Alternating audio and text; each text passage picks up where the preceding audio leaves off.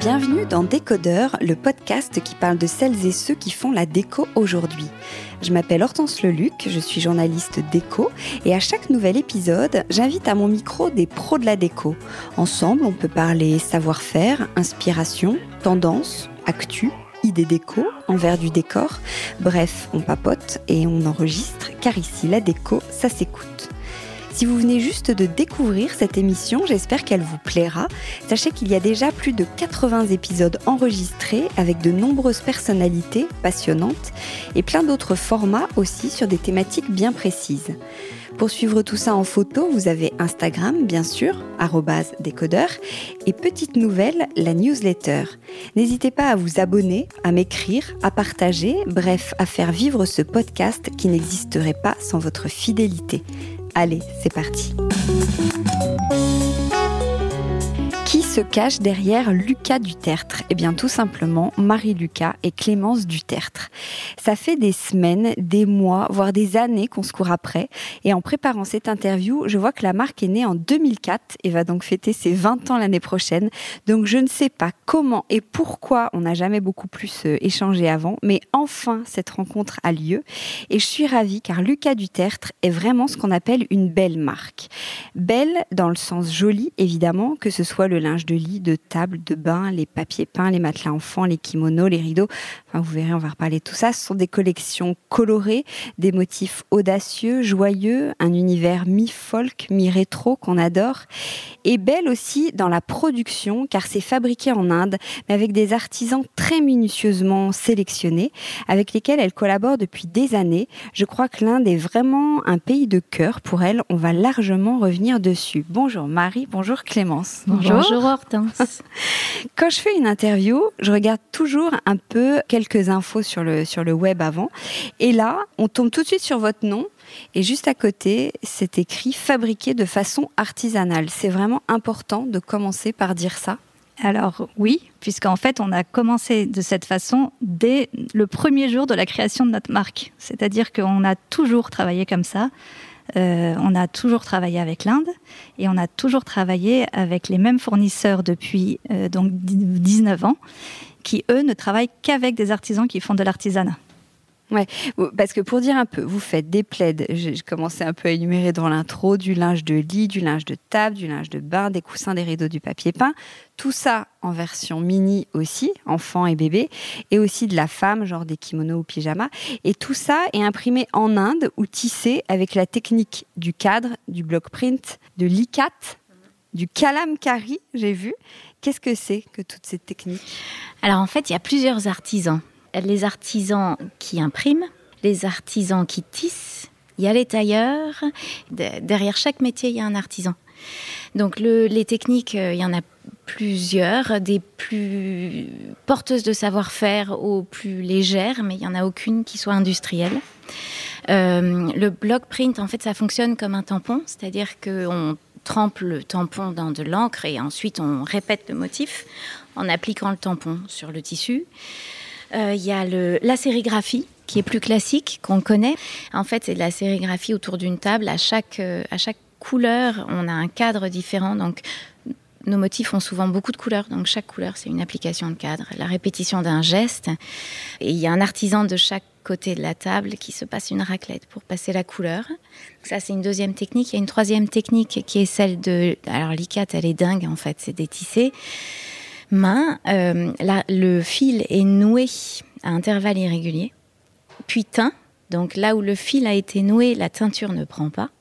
Il est ensuite dénoué et tissé en chaîne et en trame. En fait, le fil est placé de telle façon qu'au moment où le, tissage enfin, se fait, le dessin apparaît.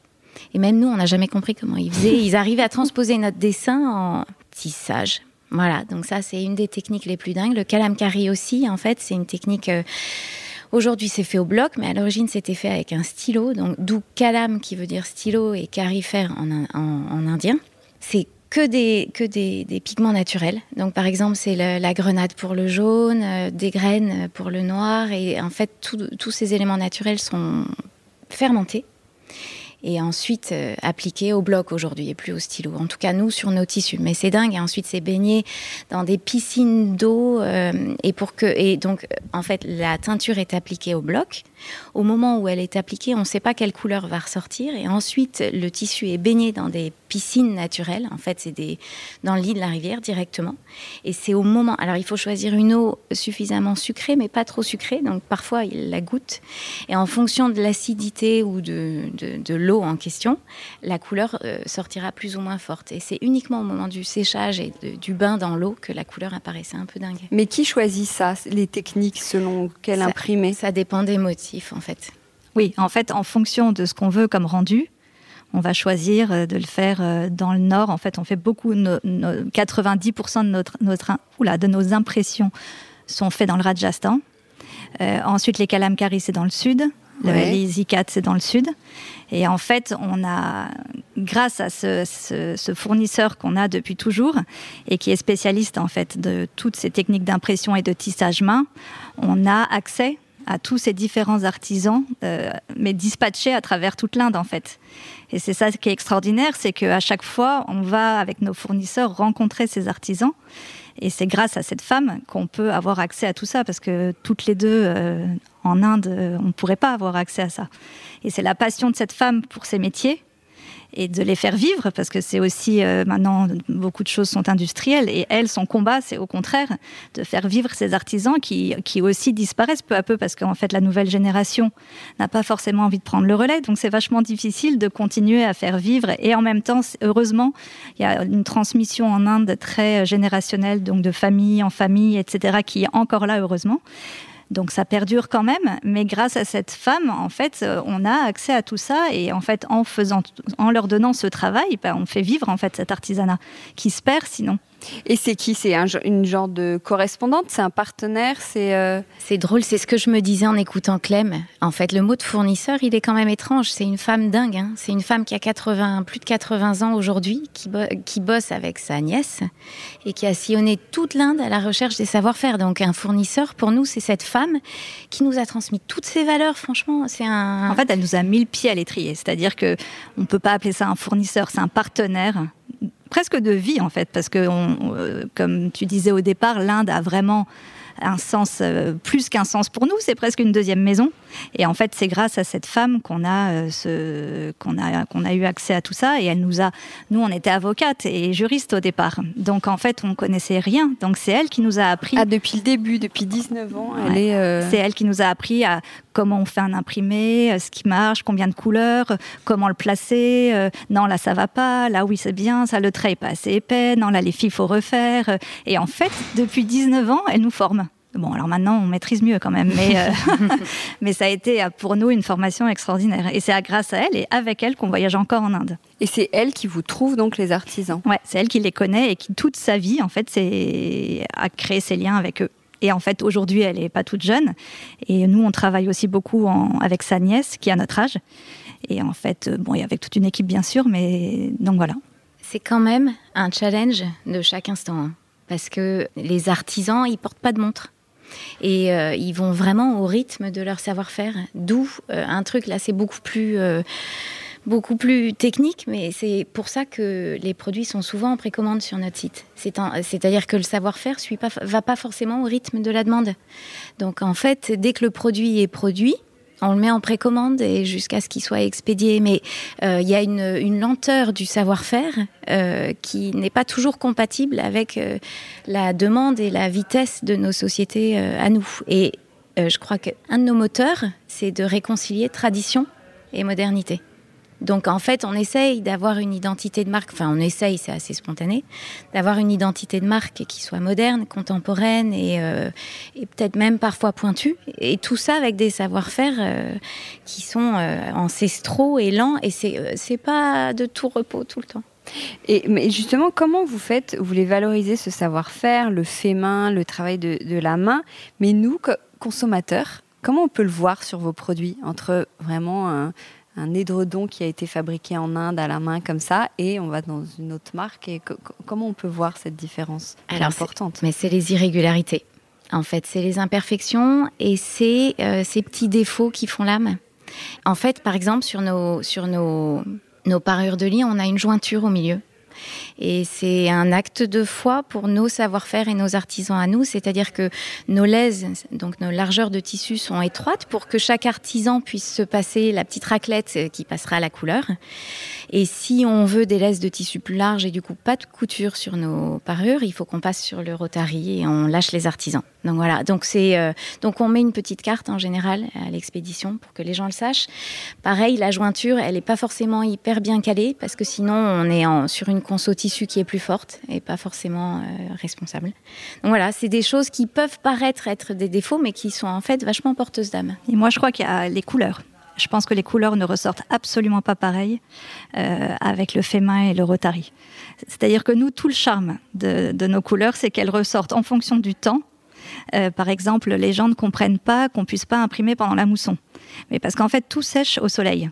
Donc en fait toutes les couleurs sortent en fonction du temps. Donc pendant la mousson, euh, comme tout sèche dehors, ça va s'arrêter. Et puis par exemple, on a un imprimé qu'on a imprimé avant la mousson, donc euh, il faisait super beau, tout est sorti, etc. La mousson arrive et puis la demande est forte, donc on réimprime à la main. Et du coup le tissu va ressortir, mais peut-être pas exactement le même bain, parce qu'en fait le temps ne sera pas exactement pareil tous les jours quand les imprimeurs vont imprimer. Et donc en fait c'est toutes ces petites choses, et je pense que les gens le voient. Et c'est marrant parce que souvent, ils arrivent dans la boutique en se disant oh, mais qu'est-ce que c'est beau Et je pense qu'il y a, il y a je sais pas, on n'a pas besoin de savoir. Je pense qu'en voyant, on se, on se le dit. Ils se disent qu'est-ce que c'est beau. et à l'inverse, vous n'entendez pas. Euh, ah ben oui, mais alors celui-ci, j'hésite. Regardez, celui-ci est plus pâle et celui-ci. Alors c'est marrant, si on peut, il y a de, tout et en même temps, je trouve que euh, c'est hyper intéressant justement avec cette nouvelle boutique d'être face exactement à notre clientèle et à toutes les réflexions qui peuvent se faire. Mais par contre, je trouve que dès qu'on explique et que on est avec eux en expliquant où c'est fait, comment c'est fait, etc. Au contraire, les gens adorent et disent ah ben ok, c'est bon, j'ai compris, je prends aucun problème. Même parfois par internet, on a des, des mails par le SAV qui disent oh là là, mais je comprends pas, il y avait une jointure, exactement ce dont parlait Marie au milieu du, truc Est-ce que c'est euh, une imperfection? Est-ce que euh, qu'est-ce que c'est, etc. Et donc là, normalement, il y a une petite carte, mais bon, peut-être qu'ils l'ont pas vu quoi. Donc on réexplique. Et là, souvent, les gens disent ah, mais j'adore, je garde. Au contraire, je savais pas. Maintenant que vous m'avez dit comment c'est fait, je suis ravie et j'adore et c'est superbe. Donc en fait, je pense que c'est juste une question d'expliquer, mais c'est pas toujours évident. Notamment sur l'e-shop, c'est pas toujours évident de faire passer le message. Et donc c'est pour ça qu'en boutique, c'est génial, c'est qu'on peut plus facilement expliquer. Et puis à nous de faire ce travail de il y a quand même euh, ouais, une formation du regard quand même. Il y a une vibrance. Je ne sais pas si c'est un mot qui existe. On ne sait pas ça, si ça existe, le mot vibrance. Ça existe à partir d'aujourd'hui. Qu'est-ce que tu veux dire Non, mais ça vibre. Il y a quelque chose qui vibre. C'est pas plat. Mais et je pense qu'une fois qu'on le dit aux gens, si tu regardes et qu'on te dit que ça vibre, que c'est pas plat, tu le verras. Mais si on te le dit pas, est-ce que tu t'en rends compte que c'est ça qui fait que ça te touche, tu vois? Ah et par exemple, les rayures, c'est hyper euh, comment, révélateur. Une rayure industrielle, elle sera toujours parfaite, nickel, tac, tac, tac. Alors, fait main, absolument pas, puisque dès que la personne va décaler le cadre ou le bloc, euh, la rayure va être un peu superposée ou pas tout à fait droite. Ils peuvent pas faire un truc nickel chrome euh, à chaque fois qu'ils changent de, bloc ou de cadre. Mais c'est ça qui est hyper joli en fait, c'est que c'est justement c'est ça qui fait tout le charme. Euh, alors il y a des gens qui vont, les gens très très maniaques vont pas aimer, mais les gens qui sont qui sont qui aiment ça et qui aiment l'histoire et qui aiment tout ça, au contraire, ils vont trouver ça génial. Mais il faut juste l'expliquer. Et puis surtout, ce qui est marrant, c'est qu'à nos débuts on cachait qu'on faisait main parce que c'était il y a 20 ans, on était les, il n'y en avait pas beaucoup objectivement hein, sur les salons. On a commencé sur les salons. Euh, les gens nous disaient ah bon, fait main, oulala, tâche, retard de production. Euh, non non, mais ça, non non, mais ça, on peut les trouver sur les marchés en Inde là. Ça c'est quoi ça là Non non non, moi je veux pas ça. Donc en fait, on, on disait pas trop. Et c'est dingue parce que nous, ça a toujours été notre combat et on, se disait, bon, bah, c'est très bien, c'est comme le maquillage, c'est pas grave, il le voit pas, mais au moins c'est joli et nous, on est raccord avec ce qu'on a envie de faire. Et puis maintenant, la société a totalement évolué, les gens ont complètement changé d'état d'esprit. Au contraire, plus c'est fait à la main, plus c'est durable, plus les gens en sont en demande de ça, ce qui est génial pour nous. Mais en fait, il faut qu'on prenne l'habitude de le dire parce que pendant des années, on l'avait pas tellement dit en fait. Alors qu'en fait, nous, c'est ce qu'on aime depuis toujours et on n'a jamais fait d'industriel en fait à part pour des collabs, quand par exemple les gens avec qui on fait une collab, nous on dessine l'imprimer par exemple et eux vont faire sur leur support, etc. Là oui, mais nous notre coton, non. Oui, parce que c'est vrai que dès qu'on parle d'Inde, on va pas se mentir, on peut se dire que c'est pour euh, délocaliser, alors que vous, c'est vraiment un pays coup de cœur, une vraie source d'inspiration en tout point. Qu'est-ce qui vous plaît tant en Inde, en fait? Alors, moi, j'ai quand même un rapport particulier depuis que je suis née, parce que j'ai ma mère qui travaillait déjà énormément en Inde. Euh, de par son métier et j'ai été baignée dans euh, là-dedans. J'ai fait mon premier voyage, j'avais 10 ans. Euh, je suis allée très régulièrement, etc. Donc, je pense que c'était dans mon éducation. Enfin, ça faisait partie de mon enfance, etc. Et quand j'y suis retournée ensuite avec mon mari, puis avec Marie, etc., c'était comme une évidence. Après, Marie, l'histoire est différente, elle est super. Non, mais moi j'ai commencé, je me disais que peut-être que j'avais le syndrome de l'Inde. Le premier voyage, j'ai eu la trouille. Je me suis dit, mais ça se trouve, on ne pourra pas faire notre projet. Moi, je vais pas accrocher. En fait, j'accroche. Je sais pas. J'y vais à fond. Je trouve qu'ils ont un rapport à la liberté qui est génial. Tout est possible. Nous, on est plein de codes. De, il faut pas plus de deux couleurs quand on s'habille. Il faut pas plus de. Enfin, tu mélanges pas euh, le. Enfin, je sais pas. Eux, tout est libre. Tout est possible. Et ils ont pas de limite. Ils ont. Enfin, peut-être que moi je devrais en avoir plus, mais j'en ai pas beaucoup et ça me parle. Et puis surtout, quand ils ont quand même un truc génial, c'est que quand tu commences, t'as beau être petit, mm. t'as ta chance en fait. T'as pas besoin d'arriver avec des quantités de malades. ils te disent toujours, tout le monde a commencé petit. Donc en fait, c'est cette liberté qu'ils ont qui est quand même assez hallucinante. Puis je me souviens, on se baladait et on se disait, mais ils associent des couleurs, on n'aurait jamais osé, mais c'est sublime. Donc en fait, ça nous a ouvert l'esprit, ça nous a ouvert les horizons. Moi, j'y suis allée avec mes enfants et je me disais, mais, mais c'était fascinant de voir dans, à travers leurs yeux comme tout était incroyable. En fait, c'est un pays qui est quand même assez magique, vraiment avec, avec en même temps des côtés très difficiles. Enfin, oui, tout n'est pas magique, etc. Il y a tout le monde parle de la pauvreté, etc., qui existe et il faut pas la nier. Mais ils ont quand même, pour beaucoup de choses, en tout cas, une culture qui nous, nous parle. Après, il y a des gens qui détestent, mais nous, on adore et je pense que ça nous, à chaque fois, nous ouvre des perspectives. Euh, enfin, moi, en tout cas, ça me fait ça. Ça donne le droit. Et c'est marrant, je me demande s'il n'y a pas ce truc dans notre marque. Parce que parfois les gens arrivent en se disant ah oui mais moi je je vais pas mettre ça, je vais pas mettre ces couleurs, mais j'en ai envie. Et en fait, je, crois que c'est quelque chose que j'aimerais bien que les gens aient chez nous et qui se donnent le droit. Et l'Inde, c'est la même chose en fait. Il y a un côté, euh, nous, on est un peu étriqués dans nos trucs et ouvrez les portes. Euh, et il y a un rapport au plaisir, à la fierté aussi. Et ils mélangent. En fait, ça, ça va venir certainement après. Mais nous, notre goût du mélange, c'est qu'ils ont des mélanges mais improbables, mais qui sont géniaux au final. Même on peut en parler maintenant. comment vous, vous osez les, mélanges de bah, rayures, de motifs euh? bah, Je crois que c'est ça quand même. Hein. c'est cette liberté qu'on a à travers les voyages. Et c'est marrant parce que au final, ah, on a quand même beaucoup de nouveaux imprimés par collection. Ça m'arrive à vous en parler après. Mais on en a quand même 6-7 à chaque fois, deux fois par an.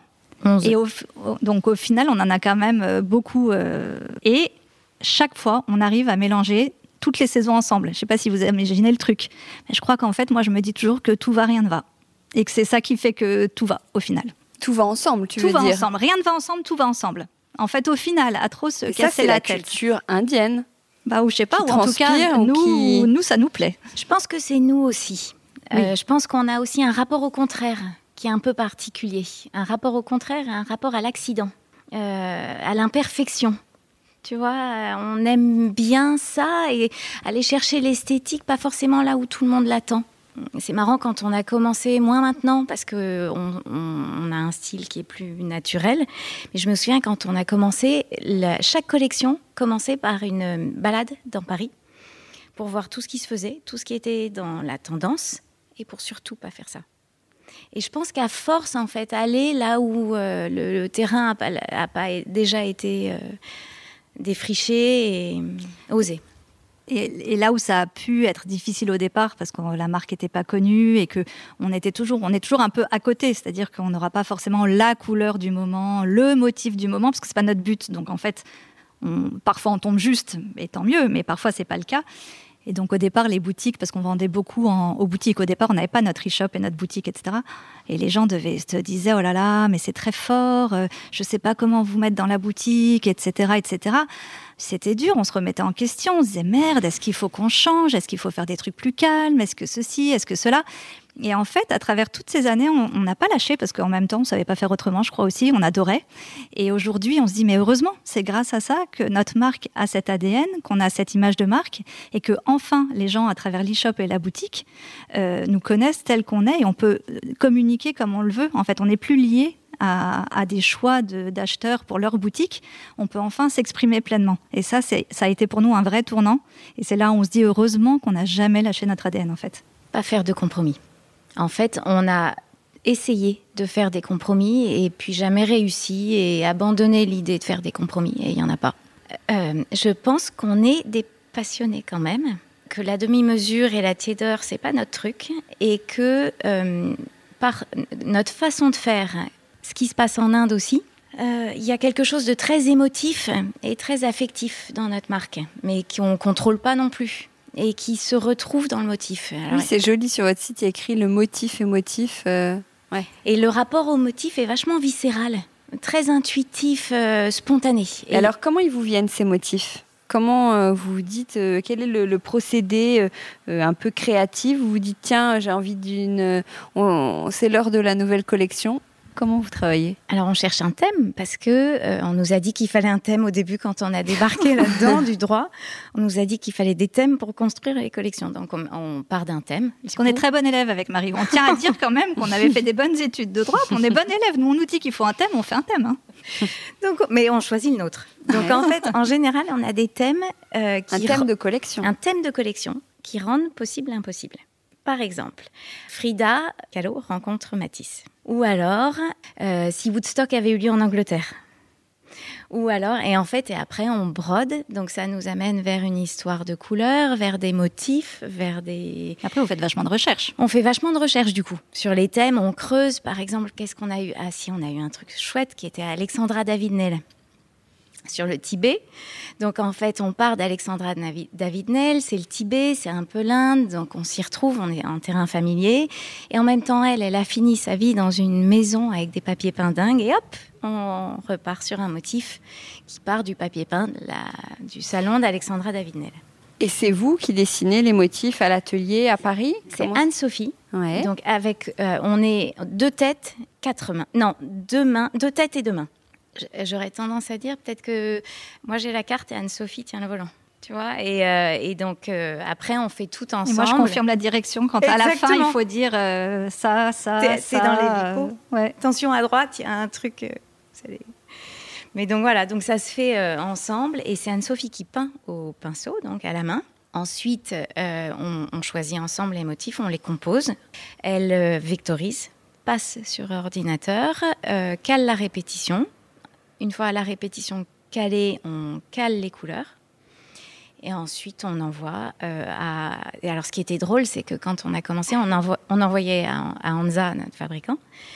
Elle, euh, au début, je suis pas sûre qu'elle euh, vectorisait, tu vois. On n'avait pas les fichiers, elle repassait par ses fichiers ou ses blocs. Et aujourd'hui, ça y est, le process, il est calé. Ok, et après, la production est lancée sur tout type de, de produits alors la production, en fait, une fois que les imprimés sont calés, ils lancent l'impression. Là, on reçoit des échantillons. Donc si tout est OK, c'est rare que ce soit pas OK. On a quand même de la chance. Ah ouais. ouais, ils sont hyper au point. Et c'est marrant parce que je crois que nous aussi, avec l'âge, on s'est mis dans le bain. C'est-à-dire qu'au départ, quand on recevait les imprimés, on était toujours déçus. Je sais pas pourquoi, on s'était fait un, un, truc et puis c'était pas là exactement comme on avait imaginé. Et en fait, maintenant, on, a su aussi, parce que c'est toujours cette histoire de l'impression main, ça va pas sortir forcément exactement comme on l'avait, comme on l'avait souhaité. Et c'est marrant, je trouve qu'aujourd'hui, on est plus déçus et qu'on a appris aussi à travailler avec cette impression. Peut-être qu'on bosse mieux aussi. Au début, on n'avait pas, ils n'avaient pas les pantonniers, euh, donc on envoyait des couleurs, ils les réceptionnaient. Non, mais quand même, je trouve que maintenant, on sait apprécier même s'il y a un petit décalage, etc. Là où avant, peut-être ça nous heurtait plus, on se disait, oh là là, c'était pas exactement ce qu'on voulait. Avec le métier, je trouve qu'on l'accepte aussi. Et c'est même ça qui donne de l'âme. Tu vois, cette espèce de nuance, parfois, as, euh, tu pars sur un bleu, donc tu vas sur un tissu, le bleu va ressortir comme ça, et sur un autre, il va ressortir un ton en dessous. C'est pas parfait, mais en fait, ça, te, ça fonctionne, tu vois. Et accepter que ça fonctionne euh, dans l'imperfection. Bon, enfin, une fois qu'on a validé, du coup, l'échantillon, là, on, lance l'impression. Et après, en fait, dans ce tissu, on fait euh, tous, les, tous les différents produits. Et combien de temps s'est déroulé entre la première idée long. En fait, l'impression à la main, c'est au moins un mois, un mois et demi, une fois qu'on a donné notre go, si euh, tout roule. Il peut y avoir des problèmes de bain, par exemple, où vraiment là, c'est pas possible, il y a une trop grosse différence. Donc on peut pas l'accepter. Ou alors, euh, je sais pas, il peut y avoir des trucs. euh, bah, c'est de l'impression main, donc il peut y avoir quelque chose qui, qui fait que ça, que c'est pas parfait. Donc s'il faut réimprimer, euh, ça relance pendant un mois. Mais bon, généralement, quand tout se passe bien, qui est quand même 90% des cas, en gros, on met un mois et demi pour avoir le tissu. Une fois qu'ils ont le tissu, ça va assez vite. Sauf pour nos plaids, qui sont vraiment notre euh, best-of de tous les best-of, qui sont eux faits dans une région en Inde, dont c'est la spécialité, et qui sont entièrement faits à la main. De l'impression à la coupe, au remplissage à l'intérieur en coton, au surpiquage et à la finition. Il n'y a pas un moment où la machine intervient. Donc en fait là, il faut recompter quand même euh, un à deux mois de fabrication. Donc ça, il faut quand même compter 3-4 mois une fois que la prod est lancée. On dit les plaids, on dit pas édredon, on dit plaid. Ah, on peut tout Parce dire. que vraiment, a- c'est le best. Si je Ouais. dis aux auditeurs s'ils connaissaient pas Lucas Alors- Duterte, faut aller voir leurs plaids qui sont canons et euh, Alors on appelle ça plaid, on appelle ça quilt en anglais. ouais. En fait, pour le quilting, parce que c'est complètement euh, surpiqué. C'est, ça qui est, qui est superbe, en fait, c'est que tout est fait euh, à la main. Euh, oui, on peut dire plaid, on peut, on peut dire, dire euh, bouti. Mais nous, sur notre site, on dit plaid, je crois. En fait, ça dépend de l'utilité. On s'est posé la question sur le site. Oui, c'est ça. Alors, Ouais. qu'est-ce qu'on en fait? On le met sur le canapé. Alors, le plaid, ça se trimballe. Ça Ouais. se trimballe de la chambre au canapé, en passant par le jardin. C'est vraiment un objet. Ça se range dans le placard quand on n'a plus envie à l'extérieur. Ça se retourne. Tu le mets d'un côté, tu le mets de l'autre. C'est pas le même. Tu te, tu t'y réchauffes. Tu te. Enfin, franchement, c'est un objet qui est étonnant. C'est génial parce que c'est à la fois beau et hyper utile.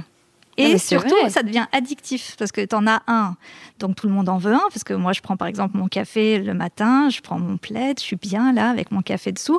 Il y a les enfants qui se réveillent, bah, ils veulent chacun un plaid, tout le monde a froid, tout le monde veut son plaid. Donc il y a un petit côté, tout le monde a son plaid. Et puis on en a un sur le lit, on en a dans le salon avec le canapé. Et c'est marrant parce que nos clients, euh, je trouve que ça leur fait le même effet. C'est-à-dire qu'ils en achètent un, ah c'est quand même vachement bien. Tiens, on va en prendre un deuxième. Tiens, on va en prendre un troisième. Et après, ils mélangent comme nous. Et donc Et c'est en plus, il y vachement a sympa. plusieurs tailles. Et en plus, il y a plusieurs tailles. C'est marrant, samedi, il y a une cliente qui est arrivée, qui est rentrée dans la boutique. Je t'ai pas raconté ce truc, c'était génial. Elle est rentrée, elle m'a dit Mais qu'est-ce que je suis contente de vous trouver J'ai un plaid de chez vous qui a 15 ans, je l'adore. tu vois, donc tu le traînes, tu le trimbales, les chats le piquent. C'est ça, c'est que même les animaux l'utilisent. Et euh, oui, il y, a plusieurs, il y a plusieurs tailles. Donc il y a le tapis d'éveil qui est vraiment la plus petite taille, qui, est pour les bébés, cadeaux de naissance, la poussette, tu le laisses par terre, etc. Après, ça peut aller sur le lit. Tu as une taille qui est au-dessus, qui est 115 par 140, où les gens peuvent l'utiliser de nouveau pour les lits enfants jusqu'à 3-4 ans. Puis, euh, c'est pareil, les, les canapés, les fauteuils, etc. Ensuite, il y a la taille du lit simple qui se met aussi en courte pointe sur les lits doubles. Et ensuite, il y a le vrai plaid lit double qui recouvre tout le lit, qui est 220 par 270, qui là est vraiment le, le, sur, le couvre-lit qui recouvre tout. Donc ça, c'est votre best. Et en termes d'imprimé, le... Ah, alors ça, c'est facile. On en a un qui, à travers toutes ces saisons, a toujours le même succès. C'est celui qui s'appelle l'hibiscus. Alors, va savoir pourquoi, mais même nous, on s'en lasse pas. Non. Et on s'est posé la question. Alors, comment hein. il est, si on le décrit Alors, vas-y, est- Marie. c'est Le fond blanc et des petites fleurs. euh, Alors, il est euh, sur fond blanc avec des fleurs qui sont dans des couleurs primaires. Donc, on s'est demandé si c'était pas ça qui avait fait son succès à un moment, mais on ne croit pas plus que ça. Donc, il y a du, du rouge, un hibiscus rouge. Euh, Il y a du, du bougainvillé qui se voit pas, c'est des tout petits points rose pâle. D'autres fleurs, il y a des oiseaux qui s'envolent. euh, Il y a pas mal de il sur- vert et du bleu, en Ouais. fait. C'est ça qui est joli, c'est qu'il va Mm. avec plein de trucs au final. C'est qu'il y a du jaune, du bleu, du vert, du rouge. Et il est hyper frais. Je pense qu'un des trucs que les gens nous disent vachement sur cet imprimé, c'est que waouh, il est vraiment frais. Ça fait du bien. On là, on est de bonne Et il humeur. est assez intemporel. C'est vrai Ouais. que vous dites euh, que vous n'aimez pas euh, les choses forcément à la mode, alors que vous avez des imprimés très forts qui finalement sont très actuels, très tendance. On a envie de ça en ce moment, mais c'est intemporel. Ben, en fait, on a toujours fait des imprimés forts, donc aujourd'hui on en a envie, mais il y a 18 ans, je- c'est pour ça que c'était peut-être pas toujours évident. C'est que c'est que les gens n'avaient pas toujours envie. Mais c'est marrant parce que je trouve que euh, il y a un truc qui revient souvent, que les gens nous disent, c'est que ça leur rappelle leur enfance. Ouais, ça, on, on, on maîtrise pas. On Et que souvent les gens disent ah ça me en fait souvent ça ça pour les gens une euh, une connotation de quelque chose de leur enfance ou des maisons de qu'ils ont de, de vacances des je sais pas des trucs euh, et donc on nous dit tout, souvent qu'on est rétro Je pense qu'il y a un côté rétro, intemporel, en même temps assez fort en effet, parce que c'est des imprimés qui sont forts. Et voilà. C'est des imprimés qui sont forts et j'en reviens à cette idée de mélange. Avec vous, on peut avoir euh, du linge de lit euh, à rayures avec euh, un bouti à fleurs d'une autre couleur complémentaire. Il faut comment on peut oser un peu plus? Aidez-nous à. C'est marrant parce qu'on se dit qu'il y a des gradations et que on espère que nos plaids un peu forts en couleur et haut en couleur puissent rentrer dans une maison hyper sobre. Quitte à ce que ce soit la touche de couleur et de la touche qui fait du bien dans un intérieur très sobre, très blanc ou très classique. Après, on se dit aussi qu'on accepte euh, la cohabitation. Euh, c'est-à-dire qu'on imagine que certaines personnes vont acheter des draps euh, blancs, ce qu'on fait absolument pas, et mettre dessus cette touche-là. Ensuite, il y en a qui vont mélanger, mais sans aucune règle, et qui vont mélanger des fleurs avec d'autres fleurs avec des rayures. Il y en a d'autres qui vont être beaucoup plus structurés dans leur mélange, mettre des rayures avec une fleur par-dessus. Il y en a qui vont mettre les fleurs en dessous et les rayures par-dessus. Euh, comment, quel conseil donner?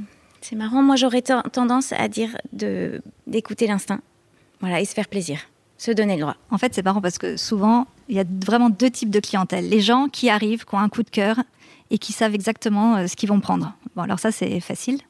Et puis il y a les gens qui adorent, qui arrivent et qui sont complètement paumés. Trop de choix. Et alors là, euh, c'est difficile de les, de les, aider parce que nous, on mélange tout, donc c'est assez naturel, mais on sent qu'ils adorent, mais qu'il faut qu'ils passent à l'acte, que c'est pas facile.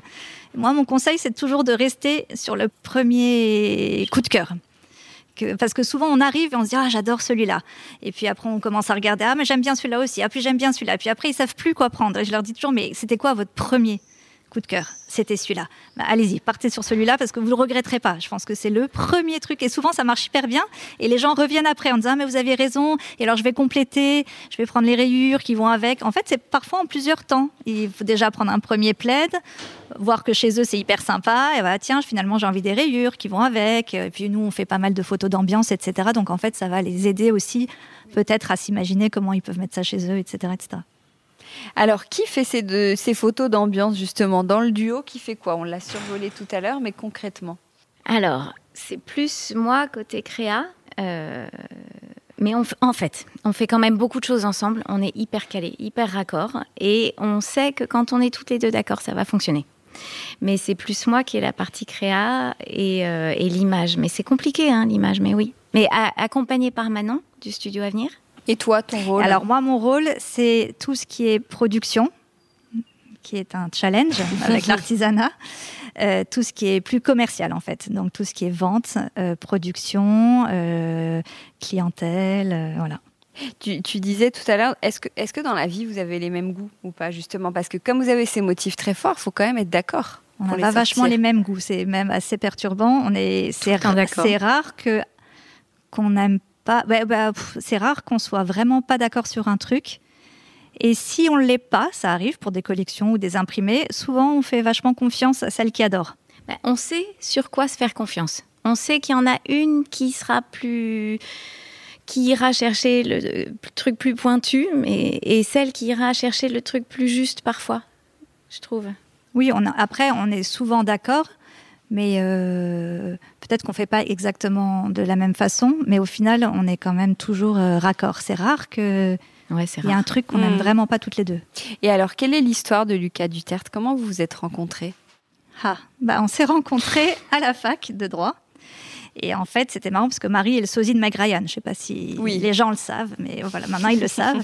Et du coup, moi, dans, à la fac. C'est euh, fou Ouais, c'est fou. Et donc, du coup, quand on était à la fac, il y avait au départ ces grands amphis où on se connaissait pas. Donc euh, moi je me disais, je parlais avec des, on avait des copains communs et à chaque fois je, l'appelais sans savoir que c'était elle. Ah oui, Meg Ryan. Euh. Et puis on s'est retrouvés, euh, bon, on se connaissait pas plus que ça. Et en fait, en dernière année de droit, en cinquième année de droit, en DEA, ça devient des classes de 30. Et on s'est retrouvés dans le même, on avait choisi la même spécialité. Heureusement qu'on est allé au bout. Hein. Voilà, heureusement qu'on a fait notre cinquième année de droit. Et donc, en fait, là, on s'est rencontrés. Moi, ça m'a fait marrer. Je me suis dit, tiens, je suis avec Meg Ryan en DEA. et du coup, on a commencé à discuter et on est devenus hyper copines. Et puis, je crois qu'on avait le même façon de faire, c'est-à-dire qu'on était en droit, mais on c'était pas vraiment notre passion et que on n'était pas des rats de bibliothèque, mais qu'on était quand même bonnes élèves. Donc, on faisait à notre sauce. On travaillait, puis on faisait des trucs cool. Enfin, on s'est très bien retrouvés. Donc, en fait, on était un binôme de boulot. Donc, on a toujours bossé ensemble et hyper bien bossé ensemble, que ce soit en droit, plus tard. Euh, c'est marrant, on a toujours été hyper raccord. Et je pense qu'on est très complémentaires. C'est-à-dire que, alors moi ça c'est mon point de vue, mais moi je crois que je rassure pas forcément. Et je trouve que Clem rassure. Je ne sais pas pourquoi. Peut-être que Clem euh, peut être plus sur la réserve, là où moi j'y vais euh, tête baissée sans réfléchir. Du coup, ça, elle consolide derrière. Tu vois, il y a une, quand même un binôme qui fonctionne vachement bien. Oui, on est quand même complémentaires par nos caractères, mais les mêmes envies à chaque fois. Ouais, on a les mêmes. Je crois qu'on est assez aventurière quand on, on quand on était mine de rien, on a monté ça, on avait 26 ans. On partait en Inde toutes les deux. À l'époque, il n'y avait pas de téléphone.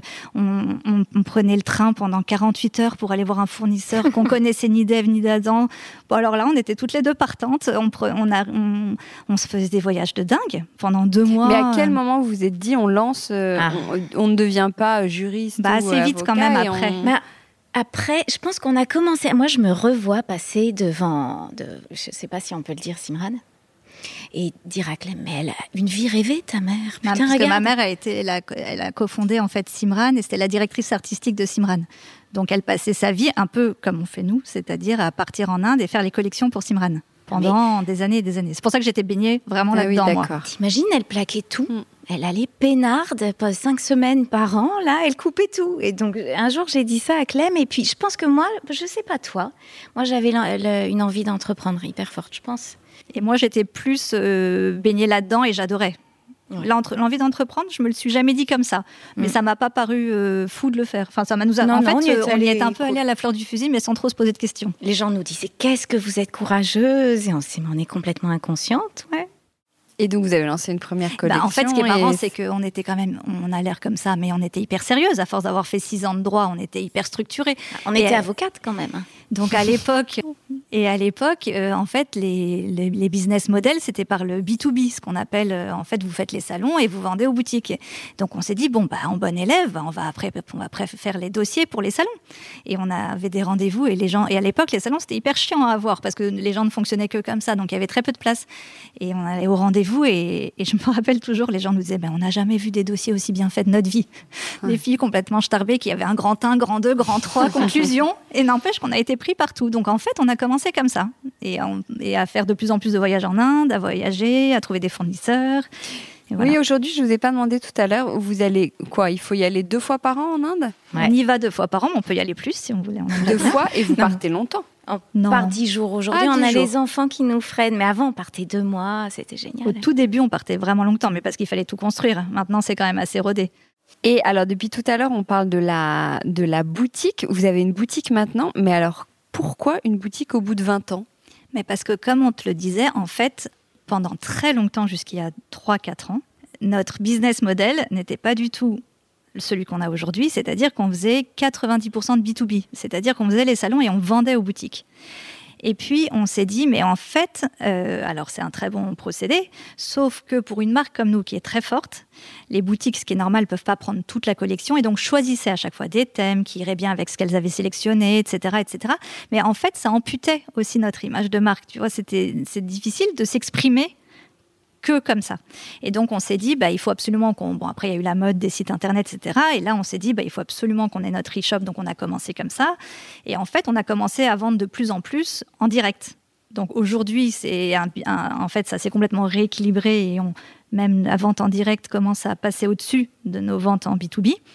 Et c'est ça qui nous a permis de nous exprimer pleinement, en fait, et de, et de dire, bah, euh, peut-être que la boutique X ou Y n'aime pas cette fleur, mais nous, on l'adore et ça va être notre thème principal même.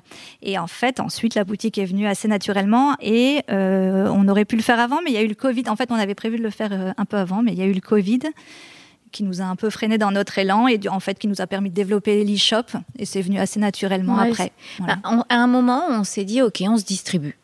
C'est-à-dire que tout le monde ne peut pas nous suivre à hauteur de ce qu'on voit faisons-le. Donc on l'a fait avec le site. Franchement, c'était du bonheur. On n'a pas regretté une seule seconde.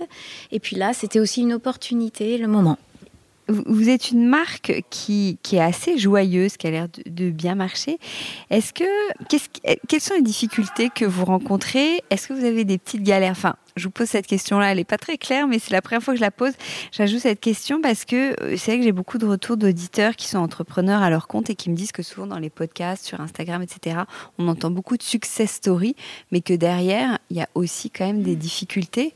Et je me dis, c'est un point qu'on peut aborder dans une rencontre bah, comme ça. Moi, je trouve que déjà de gérer une société, c'est déjà en soi pas facile. C'est-à-dire que euh, il y a des problèmes à longueur de temps qu'il faut résoudre. En fait, à chaque problème, une solution, mais c'est quand même en permanence.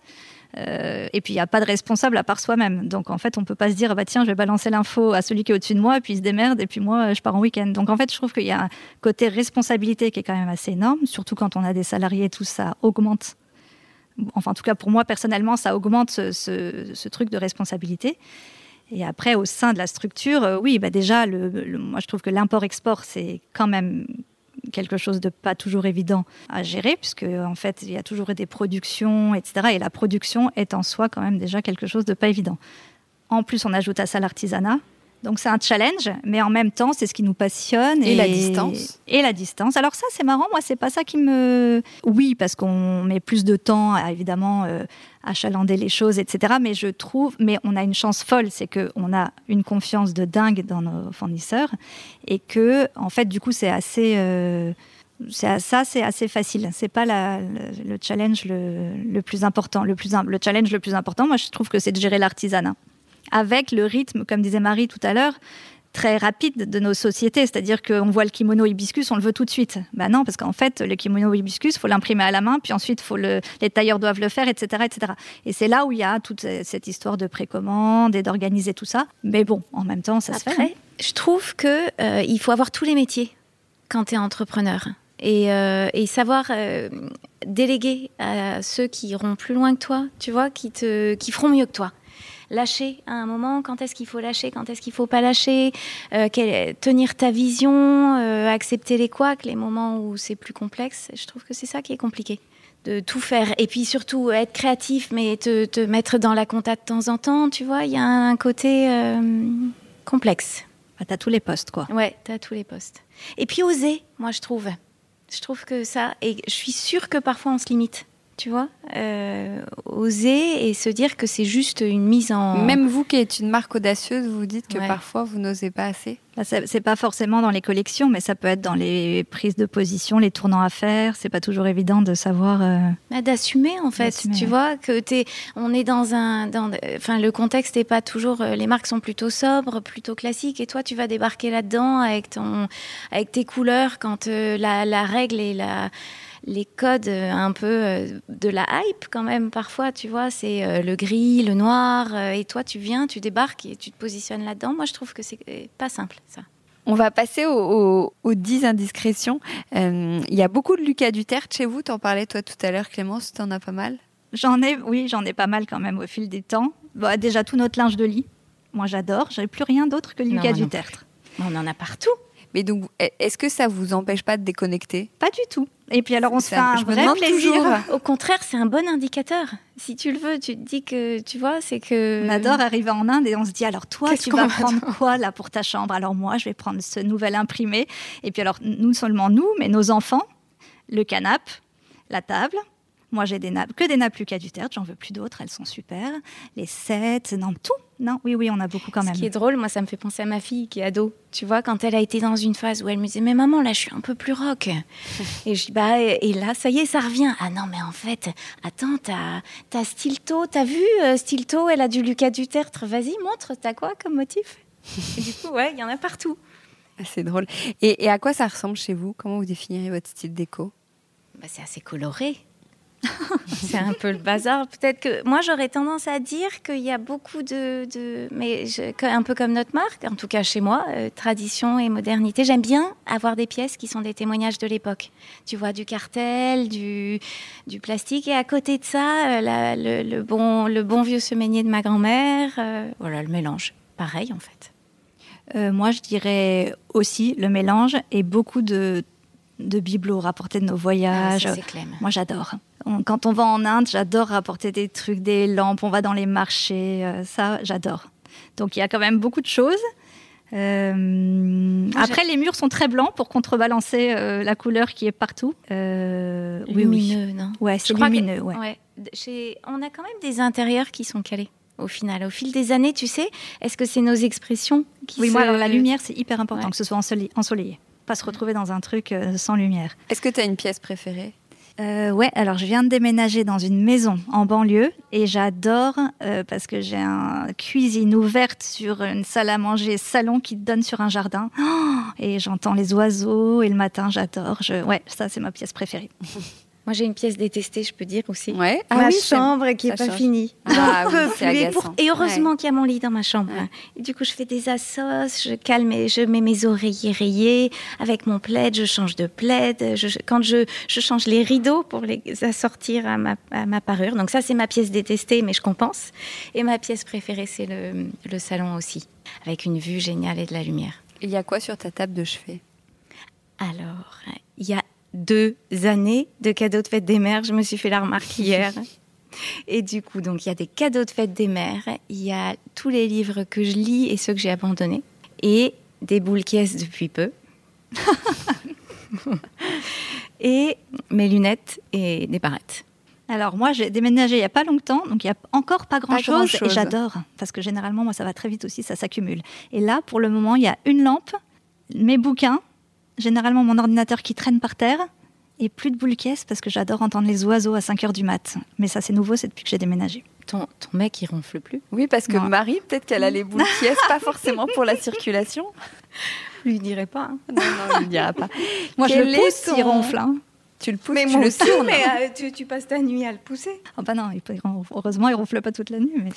Ton moment préféré de la journée, du coup? Alors moi, c'est facile, c'est le matin. Quand je me lève, je me lève toujours au moins trois quarts d'heure, une heure avant tout le monde pour être tranquille et boire mon café. Ça me fascine, celle qui arrive à faire ça. Ah mais alors, oui. Donc mais tu te lèves à quelle heure? 6h30. Oh. Ouais. Et après... Juste pour avoir un moment à toi Ouais. Et après, je réveille tout le monde vers 7h20. Et là, c'est parti. Et j'adore aussi, j'adore le petit déj, j'adore le matin. Moi, je suis vraiment quelqu'un du matin. Par contre, j'ai du mal le soir tard et tout, c'est vraiment pas. Il faut rien me demander le soir tard. et toi, Marie, c'est l'inverse? Alors, moi, j'ai le même moment, mais c'est pas mon préf. Mon préf, c'est le trajet jusqu'à l'école, et j'en ai encore quelques-uns. C'est, je trouve, les moments où il y a des pépites qui sortent. Ouais, j'adore ce moment avec les enfants. Quel est ton film préféré? Attends, un film de Meg Ryan, qu'est-ce qu'il y a Non, non, non. Oui, c'était quoi celui mais, où tu ah, ressemblais tellement vous là un message. Ah, ah, ça, c'était dingue. Mais attends, il y avait des mêmes dans Paris, on lui ouvrait la porte, les gens croyaient que c'était elle. Non, même mais dans les fou. magasins, c'était à mourir de rire. C'est fou. Hein, Et je, ma mère, un matin, elle m'appelle, elle me dit Ma fille, tu joues dans un film. mais enfin, qu'est-ce que tu veux? Ma fille, il y a ta photo dans le métro. C'est vrai Mais que toi, tu t'en rends compte ou pas? Non, je le vois pas, mais je vois la réaction des gens. Celle il y en a une où tu ressemblais vraiment énormément. À l'époque de la De- euh, avez- oui, puis j'avais les cheveux plus au carré. T'avais la même oui, oui. coupe et tout, c'était dingue. Calme. Et attends, et moi, mon film préféré, j'en ai deux. L'arnaqueur, je l'adore.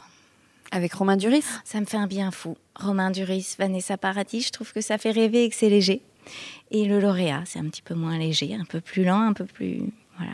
Tes films préférés. Et est-ce que tu as peur de quelque chose? Rien à voir comme question. Sans transition.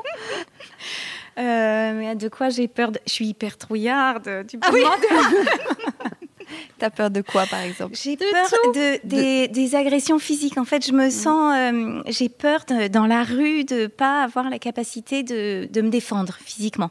Parce que je suis pas très grande. Peut-être que c'est ma petite taille. Et puis même ma grand-mère, elle me disait tout le temps, mais t'es pas obligée d'être courageuse. Je me souviens, mon premier voyage en Australie toute seule, euh, elle, je pense qu'elle a eu la trouille, et elle m'a dit, mais t'es- c'est pas grave, t'es- il y a certains moments où tu n'es pas obligée d'être courageuse. Mais je suis hyper courageuse, hein. mais pas à certains moments comme ça. Ouais, je suis hyper trouillarde. Alors moi, je suis pas trouillarde, mais euh, j'ai un père qui est grand reporter de guerre. Alors je crois que je pouvais pas être trouillarde. Passer derrière, fallait quand même assurer un minimum. Mais j'ai peur d'un truc, moi. C'est les vies qui basculent d'une seconde à l'autre pour des accidents euh, euh, à la con, mais qui fait que ton ta vie bascule. Ça, ça me, ça me. Et pour mes enfants, ça c'est le truc qui me fiche à une trouille bleue. Et je n'y pense pas en me disant que je vais peut-être passer au, au travers des mailles du filet. Mais c'est le truc où je- quand j'entends des histoires, un tel est tombé de Oui, je sais pas Parfois, on quoi, entend des trucs. des trucs horribles. terrible, Alors ça, moi, c'est ma, ça, je, je déteste. Ah. Voilà, c'est c'est les trucs que je déteste. Bon, alors on passe vite à la question d'après. Ton plat réconfort. Mon plat réconfort, pendant des années, c'était les coquillettes euh, au fromage râpé avec des knackis. Mais je crois que j'ai changé. Ça, c'était quand j'étais ado. Et maintenant, peut-être le poulet rôti. J'adore l'odeur du poulet rôti. Je trouve qu'il y a un côté, euh, on sait que ça va être bon, réconfortant. Euh, ouais, poulet rôti. Et Marie? Je crois que c'est les œufs brouillés avec des haricots verts et du boulgour. Si tu avais fait un autre métier? Oh, il y en a plein. J'aurais adoré euh, faire de la socio. J'aurais été hyper féministe. Euh, j'aurais adoré faire de l'histoire et comprendre tout ce qui se passe. Ah ouais, moi, il y en a plein. Attends, il y en a psycho, plein. Moi, psycho, je pense, si j'avais dû. Psycho quoi? Psycho, psychanalyste, psychologue, ouais, ça, ça m'aurait intéressé. Bon, et dernière question, si vous faites un dîner avec, euh, on va dire, 8 Ouais, huit invités au choix. Bon, Marie, elle en a plein, alors vas-y, commence. moi, j'en ai un premier qui plombe un peu, mais je ne peux pas, si, si je devais en choisir qu'un, euh, ce serait celui-là, ce serait mon père, voilà, qui est décédé. Et, euh, et je me dis que euh, ce serait un dîner en tête à tête et qu'il me donnerait peut-être des clés. Peut-être qu'aujourd'hui, il saurait des trucs, voilà, des petits trucs secrets, quoi. Donc ça, ce serait mon mhm. père. Ensuite, j'aurais adoré, alors Lil Nas X. Oui, parce que je trouve que pour réussir, je crois que quelque part, il faut emmerder le monde. Et je trouve que ce mec, c'en est la preuve. Il a monté les marches du Met euh, en robe, je sais pas. J'aimerais bien qu'il m'explique, ça me, ça me, je suis curieuse. Après, Virgile Abloh, un deuxième mort. Il y, a, quelques esprits quand même, Astine. T'en as des vivants ou pas? Oui, j'en ai des vivants après. Euh, Virgile Abloh, parce que euh, je trouve, moi, il y a avant et après le, discours de Virgile Abloh à Harvard. Et il a fait un discours, et il y a un moment dans ce discours où il dit que sa vie, elle a changé quand il a arrêté d'attendre que les choses soient parfaites pour les faire. Et je crois que moi, ça m'a vachement libérée. Donc lui, j'aimerais bien. Euh, Alexandra David-Nel, parce que je trouve qu'il y a un rapport au dénuement, à la liberté, cette femme qui n'a pas eu d'enfant, qui a tout plaqué, qui a fait des fugues, euh, elle m'intrigue. Voilà. Est-ce qu'elle était... Et puis elle était hyper spirituelle, j'imagine que ça, ça, pourrait nous apprendre plein de choses. Euh, ensuite, Joan Baez, je ne sais pas pourquoi je tort. Et, euh, et après, après euh, Stephen Dorff, mais il faut pas que mon mec entende. Pourquoi? Je le trouve hyper beau, juste pour le glam. Ah. et alors moi, je rajouterais alors Gandhi parce que je trouve que quand même son notre histoire liée à l'Inde quand même très forte et je me quand j'y pense, je me dis que je trouve ça hallucinant que cet homme ait, fait ce qu'il a fait. Je, je encore quand j'y pense, je me demande comment c'est possible tellement c'était extraordinaire. Quoi, tu le disais, c'était il a libéré un pays. il a libéré un, pays de violence. donc je trouve ça en fait juste hallucinant. Donc j'aurais bien aimé euh, dîner avec lui. Et Yannick Noah, c'est marrant parce que alors moi j'adore le tennis. Je suis une grande fan de tennis et je me dis que ce mec est quand même assez hallucinant dans son destin d'arriver de, l'Afrique, de devenir un des premiers joueurs mondiaux, de gagner Roland Garros et ensuite de ne pas finir coach ou je sais pas quoi comme tous et d'avoir une deuxième carrière qui n'a strictement rien à voir et qui est la chanson. Et c'est marrant parce que je me dis que nous, alors ça n'a rien à voir, on n'est pas des stars comme Yannick Noah, mais qu'on est quand même passé du droit à ce qu'on fait aujourd'hui, où c'était vraiment du coq à l'âne, et, c'est, et du coup, ça n'a pas toujours été évident. Et je me dis qu'en en fait, euh, il a quand même un destin très particulier, et euh, avec deux, des vies complètement différentes dans une même, euh, une même vie. quoi. Et d'ailleurs, nous allons sortir un disque la semaine prochaine. en duo avec le scoop. le scoop à la fin. bon, merci beaucoup pour cet échange. Bah, merci à toi. Euh, je précise, on était, vous avez peut-être entendu un peu de bruit, mais il y a du passage, mais très peu pourtant. On est dans une mignonne petite cour juste à côté de la boutique. C'est la cour qui est attenante à la boutique, qui est quoi? 117 rue de Turenne. Exactement. Ouais. Merci beaucoup Clémence, merci Marie pour cet échange. Merci Hortense. Bye bye. Décodeur, c'est terminé pour aujourd'hui. Merci beaucoup d'avoir écouté en entier. Si vous avez aimé cette émission, n'oubliez surtout pas de vous abonner au podcast pour ne pas rater les prochains épisodes. Bien sûr, vous pouvez aussi la partager en l'envoyant à vos proches ou en story Insta. D'ailleurs, vous pouvez me retrouver sur le compte Décodeur où je poste quasiment tous les jours. Et si jamais vous écoutez cette émission sur Apple Podcast et que vous avez 20 secondes, n'hésitez pas à laisser un commentaire. C'est juste sous la liste des épisodes. C'est comme partout, plus j'ai d'avis et d'étoiles, plus le podcast se détache et se fait connaître. Voilà, merci beaucoup et à très bientôt alors, ici ou ailleurs.